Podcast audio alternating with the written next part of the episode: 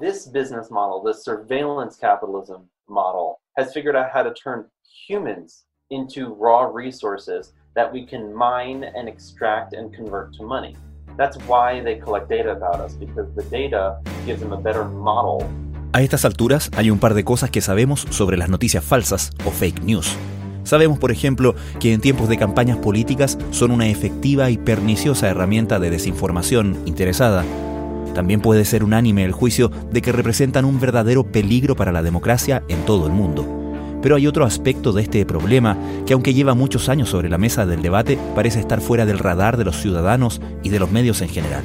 La fake news más allá de la política es decir, como herramienta y pieza clave de una industria donde los generadores de contenido falso ganan dinero a costa del engaño constante y cotidiano de millones de personas en el mundo, situando su producto en esa enorme vitrina que son las plataformas tecnológicas y de redes sociales que todos usamos. Lo que estamos viendo es que hay un mercado donde se manipula, se hace comunicación persuasiva, manipulativa, sin el consentimiento del usuario, del consumidor, del lector, lo que sea, con fines económicos. Rose Marie Santini es fundadora y directora del NetLab de la Universidad Federal de Río de Janeiro, un centro donde se desarrollan actividades de investigación, docencia y divulgación científica entre la universidad y la sociedad civil sobre el fenómeno de la desinformación en Brasil y en el mundo visitó Chile la semana pasada junto a Marcio Borges, investigador asociado del mismo centro y además vicepresidente ejecutivo de la agencia W. McCann en Río de Janeiro. Ambos fueron invitados por Anatel para exponer sobre el tema para directores y editores de medios. En su presentación, tal como en esta entrevista, pusieron además el foco en la responsabilidad que les cabe en todo esto a las grandes compañías tecnológicas que se benefician también con el tráfico de las noticias falsas. Además, ofrecen un interesante caso de estudio, lo que pasó cuando Brasil intentó regular todo esto con un proyecto de ley.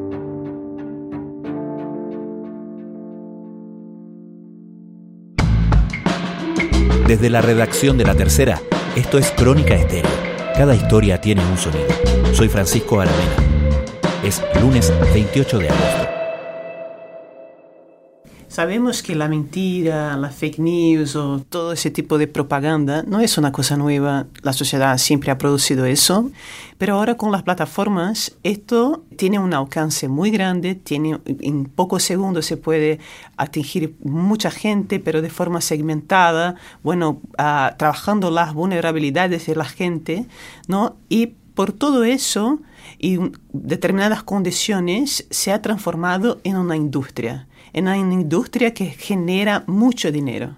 Para tener una idea, se hace proyecciones que el tamaño de que genera esa industria puede llegar el año que viene al tamaño del tráfico de drogas en el mundo. Entonces son billones de dólares que se regenera en una industria que se aprovecha de plataformas que protegen, asegura anonimato a los fraudadores, podemos decir así, la gente que produce desinformación, produce fake news y al mismo tiempo tiene mecanismos de monetizar que son muy interesantes, donde las plataformas de alguna manera son socias. Y eso se pasó porque el mercado se ha avanzado mucho durante décadas sin ninguna regulación, porque siempre mirábamos estas empresas como empresas de tecnología, pero ahora sabemos que son empresas que definen la circulación de información en el mundo. E outra mirada que é importante, que creio que todos necessitam saber, que se queda claro, que são empresas de publicidade. A receita que são generadas são receitas provenientes de publicidade. E por isso, por uma lógica econômica, se tem uma, um conteúdo que tem muito alcance com baixo valor de produção, melhor.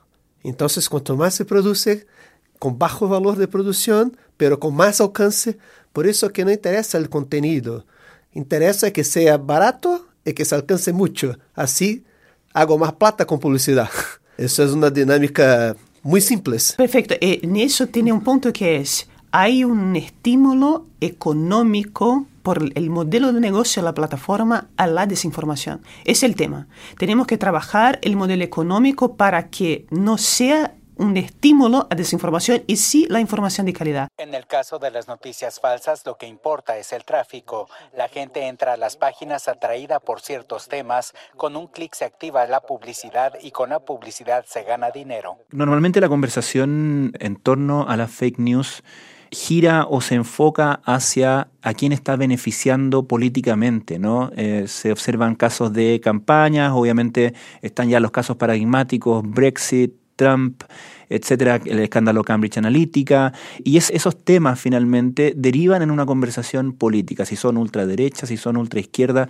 En esta lectura, entonces, debemos concluir que eso no es lo relevante, que lo relevante finalmente es la cantidad de gente interactuando con eso y qué movimiento le da a esa información independientemente del contenido que tenga la información? Yo creo que la gente pone mucha atención en la desinformación de la política por muchos motivos. Primero porque tiene el concepto de desinformación, viene de una idea de que es una información persuasiva para manipular con fines políticos. Pero no todos los académicos hoy están de acuerdo que solo se puede hablar de desinformación si tiene un objetivo político. Nosotros lo que estamos viendo es que hay un mercado donde se manipula, se hace comunicación persuasiva, manipulativa, sin el consentimiento del usuario, del consumidor, del lector, lo que sea, con fines económicos.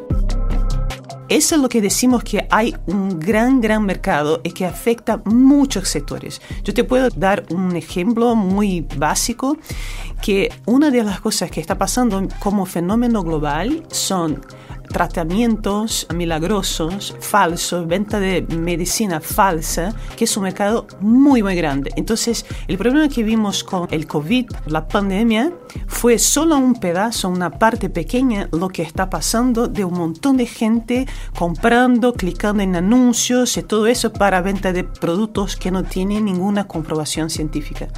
Claro que la pandemia se ha utilizado políticamente, pero todos esos tratamientos milagrosos no tienen objetivo político y sí económico. Es solo un ejemplo que es un mercado muy, muy grande y que ahora se está ampliando el concepto de desinformación para que se entienda que es un tipo de manipulación donde pone el consumidor en una situación muy frágil y él es atingido por anuncios y por mensajes basadas en sus datos. Entonces él está muy vulnerable por lo que viene porque es todo hecho personalizado para él. Entonces tiene pocas formas de defenderse. Y un poco más allá también podemos pensar y tenemos ejemplos de eso también que es una arma para competencia.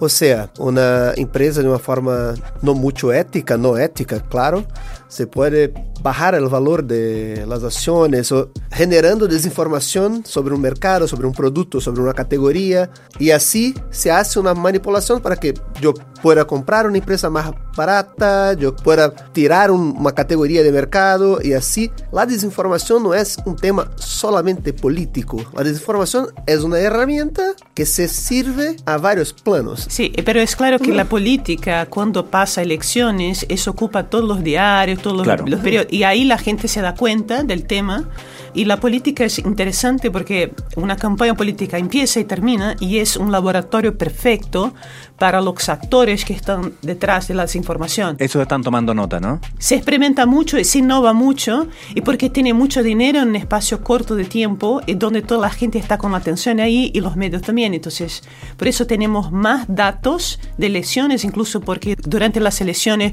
los gobiernos normalmente están monitoreando, las plataformas son obligadas a dar algún una transparencia en algunas cosas. Entonces es una oportunidad también de diagnóstico, pero lejos de ser el único problema. Más bien parece que un grupo de jóvenes con conocimientos informáticos descubrieron en la campaña electoral una fuente de ingresos y la explotaron publicando historias ficticias con éxito. Es interesante porque de alguna manera invierte la manera en que pensamos en estas cosas. Generalmente pensamos en la política aprendiendo de la industria, ¿no? La, política aprendiendo de los negocios y aplicando esas técnicas de marketing y, y demás para sus campañas políticas, valga la redundancia. Sin embargo, en esta lógica es al revés. Son los negocios mirando cómo la política actúa como laboratorio, ¿no? Eso, porque la política ahora es completamente basada en las emociones y es todo que el mercado quiere. Entonces el mercado está aprendiendo con la política. Ya fue diferente, pero ahora es así. Hablemos de la responsabilidad que les cabe aquí a las compañías tecnológicas. ¿Y a qué compañías tecnológicas? Porque normalmente el argumento de las compañías, de las grandes plataformas, y voy a decir Google, Facebook, por decir las dos principales, ¿no? son que ellos operan como una vitrina y no son responsables de lo que la gente pone ahí. Sin embargo, ellos también tienen un negocio de publicidad asociado a esa vitrina. Entonces, ¿dónde determinan ustedes cuál es la responsabilidad de esas empresas?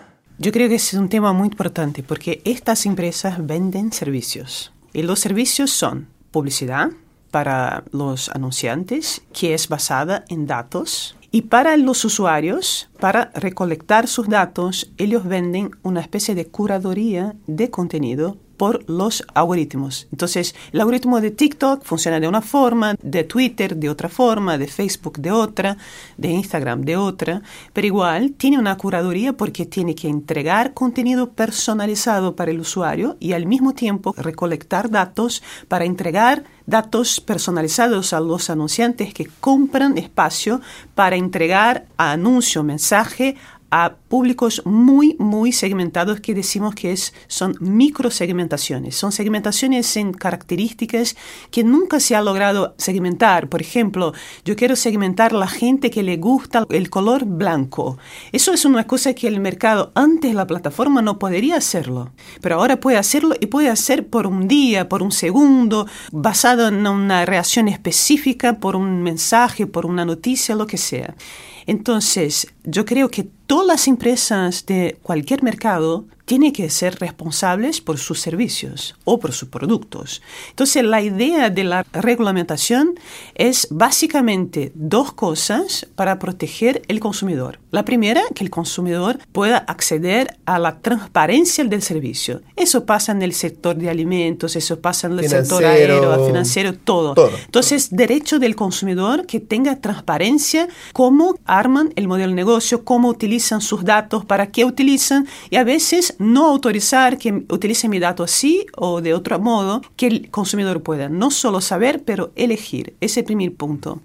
Y yo creo que el segundo punto es que todos los servicios, porque son servicios, a veces tienen consecuencias que no son exactamente buenas o pueden tener algún daño al consumidor. Entonces, si eso pasa, una empresa de servicio tiene que ser responsable por el servicio que está prestando. Entonces, básicamente son esas dos cosas, no tienen nada que ver con moderación de contenido. Lo que el usuario hace no es eso. El usuario tiene libertad de utilizar la plataforma como quiera.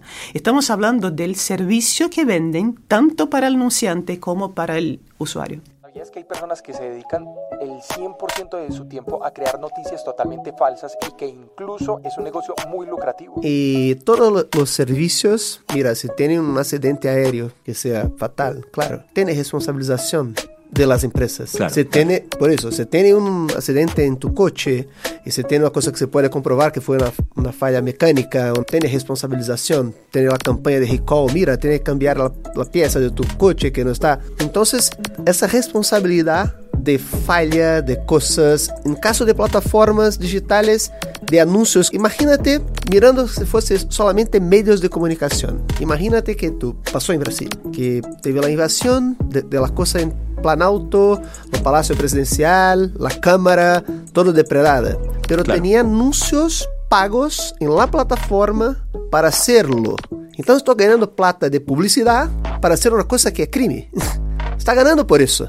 Então, y otras más. Estoy poniendo un, un, ejemplo básico para que se pueda hacer la, el debate. Cada vez que hacemos clic en dichos contenidos, estas personas están generando ingresos.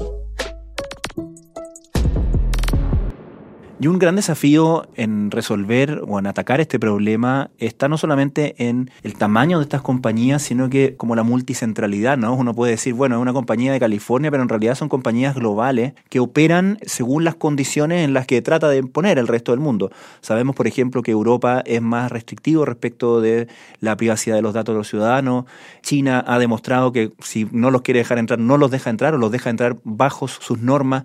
¿Por qué ha sido tan difícil entonces para el resto del mundo regular esto y apelar y llamar a la responsabilidad a estas compañías en ese sentido? Yo creo que son compañías, como dijiste perfectamente, son compañías muy, muy grandes, con mucho poder. Y claro, los Estados-naciones que tienen más fuerza económica y política consiguen de alguna manera limitar la actuación de estas empresas, pero la mayoría no consigue porque son más poderosos, tienen más dinero que la mayoría de los países. Entonces, la plataforma tiene un PIB, ¿no? un Producto Interno Bruto mayor que muchos países de América Latina, muchos países de América Central.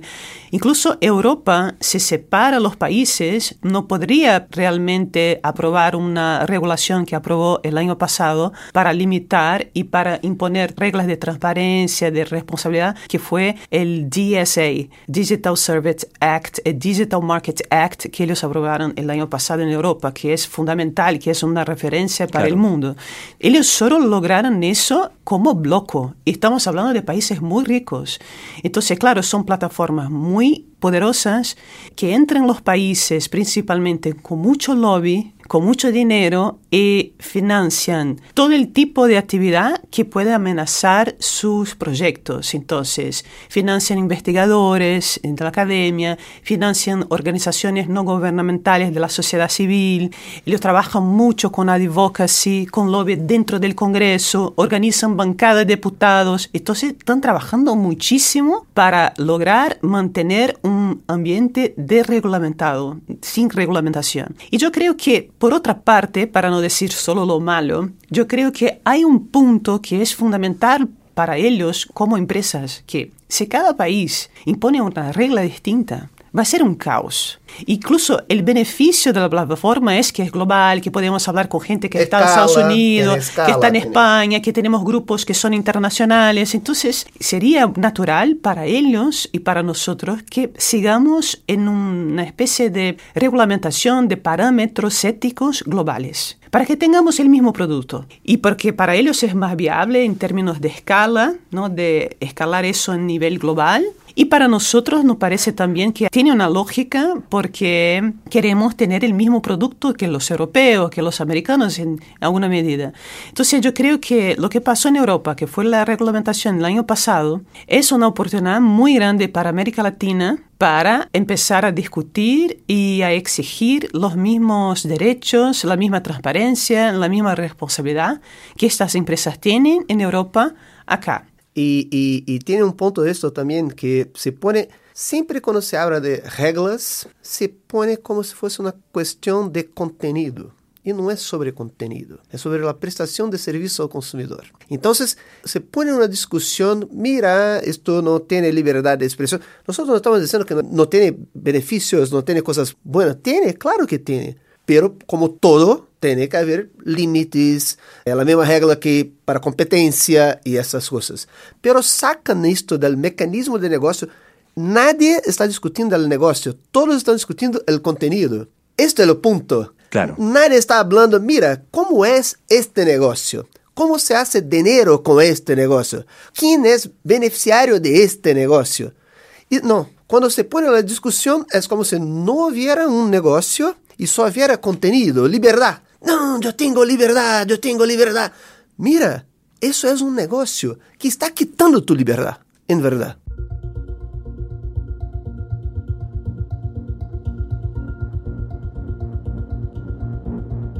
Estás escuchando Crónica Estéreo, el podcast diario de la tercera. Hoy, Rosemary Santini y Marcio Borges, investigadores del NetLab de la Universidad Federal de Río de Janeiro, comentan el problema y la extensión de la industria de la fake news. Así quedó el interior del Palacio de Planalto tras la invasión de manifestantes que irrumpieron el domingo en la sede del gobierno de Brasil. Asalto de simpatizantes bolsonaristas a la sede de los tres poderes en Brasil. Situación crítica a esta hora en el corazón de la democracia brasileña. Me interesa que me cuenten el caso del proyecto de ley 2630 en Brasil, donde se trató de regular esto, el proyecto de ley conocido como Ley de Noticias Falsas. ¿Qué pasó ahí y qué aprendieron de eso? Bueno, ¿qué pasó? fue, hablando corto porque eso es una larga historia, pero tuvimos una situación de acontecimientos, de eventos que se pasaron seguidos uno del otro, que abrió una oportunidad de discutir eso en serio, porque fue las elecciones de 2022 en Brasil, Bolsonaro contra Lula, y fue una elección muy dura, con mucha desinformación, y ya había sido una elección con mucha desinformación en 2018. Entonces la gente salía de una elección con mucho desgaste de desinformación y todo eso. Y después en enero tuvimos nuestro Capitolio latinoamericano en Brasil, que fue la invasión del Congreso, la destrucción de todos los palacios históricos y todo eso, que fue una cosa que impresionó todo el mundo. Y se sabe que las redes sociales tuvieron un papel fundamental de organización, no solo de organización, pero de apoyo de parte de la opinión pública que pensaba que esto no era tan malo, que podría ser que tenían razones de hacerlo y eso se articulaba en las plataformas. Y después, en marzo, abril, dos meses después, tuvimos masacres en escuelas como en Estados Unidos, gente que también se incitaba, se organizaba por las redes y la gente se empezó a preguntar, pero ¿qué pasa en las redes? Que esto todo pasa sin ninguna dificultad, se alcanza gente. Entonces se empezó a hablar de las plataformas, hay que regularla de alguna manera, porque estamos hablando también, como dijo Marcio, de anuncios, de cosas que tienen que ver con los servicios, con el algorítmico de la plataforma. Y más allá de eso, tenía la aprobación de la regulamentación de estas plataformas en Europa en octubre. Entonces tenía ahí, y bueno, un gobierno nuevo, recién llegado, y legitimado por las urnas ahí con meses de legitimación. Y había una convergencia. Eso, una convergencia y había un proyecto de ley de tres años, ya había sido debatido y todo eso en muchos, Empezó en Senado. y muchos foros, venía del Senado ya aprobado ahí, tenía que ser aprobado en la Cámara. Entonces había un proyecto ya un poco más trabajado que, bueno, el gobierno y el relator y el Congreso abrió a la sociedad civil, a los académicos y al propio gobierno para contribuir para ajustar el texto y ponerlo en votación, ya que la opinión pública, la sociedad civil, la academia, los empresarios de radiodifusión, la prensa estaba en favor y el gobierno. Entonces tenían, teníamos todos los actores principales en favor del proyecto y claro, hicimos ajuste para quedar muy parecido con Europa porque sabíamos que era imposible votar algo que sea más que tiene Europa. Entonces no queremos más que tiene Europa, queremos solo lo que tiene Europa. Si ellos tienen, nosotros podemos tener. Incluso porque siempre hacen justificativa que no pueden hacer eso aquello porque les cuesta muy caro. No pero tiene ahora tecnología. no tiene tecnología, tiene que desarrollar, pero ahora tenían que hacer. Entonces, tiene que hacer para allá, puede hacer para acá. Incluso porque hablamos lenguas europeas. Entonces, ni el problema de la lengua de la inteligencia artificial es su problema. Claro. Bueno, y ahí logramos a votar, creo que fue en abril, el final de abril, urgencia, el voto de urgencia. El presidente de la Cámara votó la urgencia y gastó cuatro oportunidades que tiene, gastó una de votar la urgencia con la mayoría simple. Y bueno, pensábamos que iban a, a repetir este resultado en la aprobación de la ley, pero él retrasó una semana el voto del texto. En esta una semana la plataforma pudieron trabajar y trabajaron, pero como locas, vinieron con aviones llenos de gente, los hoteles estaban todos llenos en Brasilia. Así de visible, así de abierto. Así de visible, estaban dentro del Congreso, hablando con todos los diputados, poniendo dinero, pero no solo eso, haciendo un montón de publicidad dentro de sus propias plataformas, pero dentro de otras plataformas que supuestamente no aceptan anuncios políticos, por ejemplo, Spotify que estaba la gente en Brasil, la mayoría no suscribe Spotify, tiene la versión gratis que tiene publicidad. La gente en el medio de la canción escuchaba, mira, vas a hablar con tu diputado, esta, este proyecto de ley va a ser aprobado y va a cambiar Internet, no vamos a, no vamos a tener más libertad, va, no vamos a poder distinguir qué es verdad, qué es mentira, y va a hablar con tu diputado, accesa google.com, va el por Google aceptar, accesar tu diputado, así. Y bueno, no solo eso, pusieron un link en la página principal abajo del espacio de búsqueda. Tenían un link de Google diciendo que si este proyecto es aprobado, no vas a poder distinguir lo que es verdad, lo que es mentira. Pusieron mensaje para todos los creadores de contenido que se apoyaban en este proyecto, iban a acabar la forma como ganan dinero con YouTube y de ahí para más. O Google publicou em seu blog oficial que o projeto de lei em questão pode acabar interferindo negativamente em como as pessoas consomem os conteúdos na internet. Cambiaron la búsqueda. Entonces la búsqueda aparecía una, siempre en Google aparece unas preguntas frecuentes la pregunta fre frecuentes era el proyecto de ley de censura. ¿Qué es el proyecto de ley de censura? Que era un, hmm. un nombre, un, un, nombre que la oposición le estaba dando y ellos claro. estaba utilizando como el nombre oficial. Eu tenho uma pergunta para você. Você sabe do que você gosta? E você sabe do que você não gosta? Eu imagino que sim. Mas e se eu te contar que existe um projeto de lei, existe uma intenção do Estado brasileiro, dos mecanismos judiciais de controlar o que você deve Y obviamente la población empezó a quedarse en duda si era entonces un proyecto de ley de censura de la izquierda, que Lula quería censurar, toda esta teoría de conspiración de la izquierda que quiere controlar los medios y todo eso. Entonces, eso fue lo que pasó. Creo que fue una cosa que no pasó en Europa y fue muy, muy grave y es muy importante. Eh, perdón, ¿y el proyecto fue rechazado? No fue votado porque el presidente de la Cámara sabe que ahora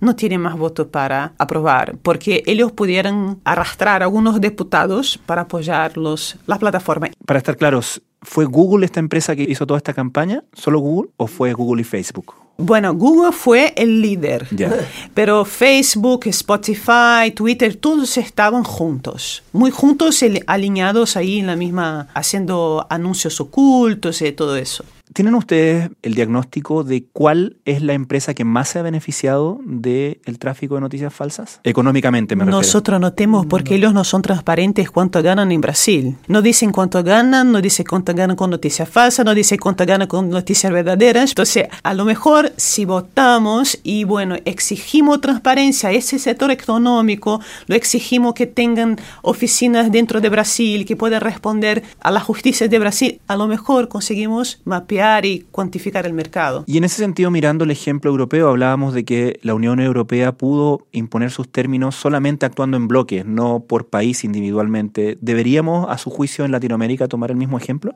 Nos parece que es un camino más poderoso de hacerlo. Yo sería más radical. Yo diría, es el único camino. Marí Santini, Marcio Borges, muchísimas gracias por esta conversación con Crónica Estéreo.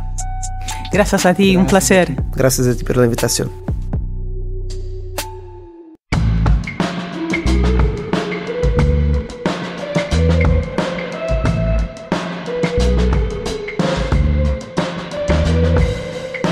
Crónica Estéreo es un podcast original de La Tercera. La edición y conducción es de quien les habla, Francisco Aravena. El diseño y postproducción de sonido son de Michel Poblete. Nuestro tema principal es Say Again de Citadel. Escucha todos nuestros episodios en Spotify o en tu plataforma favorita de podcast y en latercera.com. Nos encontramos mañana en una nueva entrega de Crónica Estéreo. Cada historia tiene un sonido. El podcast diario de la tercera.